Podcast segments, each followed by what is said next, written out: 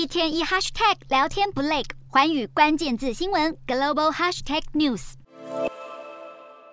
二零二二年全球股市让不少人失望透顶，缔造十多年来最糟的表现。随着二零二三年到来，股市能否否极泰来？利普勒金融公司全球策略长分析，美国联准会升息让经济是否走下坡的阴霾难以散去，但投资人可能发现通膨已经触顶的信号。而每日市场刊物 Sevens Report 觉得通膨率将降到百分之三到百分之四，这个数字可能让联准会认为任务已经达成，所以预料到二零二三年底时，通膨可能已经不是大问题。虽说如此，有人抱持悲观，觉得联准会升息步伐不会停歇，让利率维持在百分之五以上。联准会忧虑这个词可能在今年的第一周浮现。值得注意的是，周五要发布的十二月非农就业人口报告，预计新增就业人数可能放缓到约二十万人，但仍是稳健水准，难以让联准会放弃升息。除了联准会和通膨外，经济前景也是关键。美国投资研究公司 CFRA 投资策略长透露，投资人预期二零二三年初经济将走向衰退，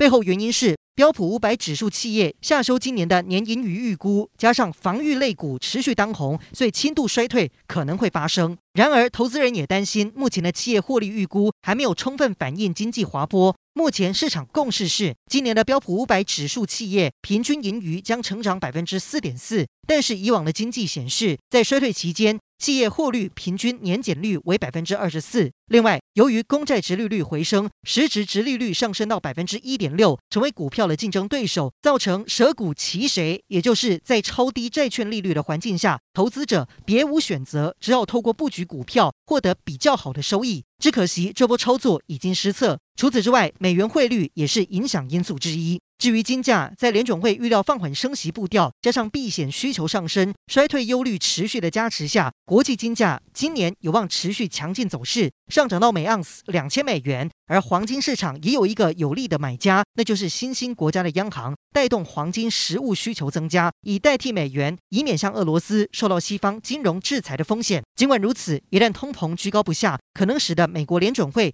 维持激进的货币政策和升息，进而让金价再一次承受压力。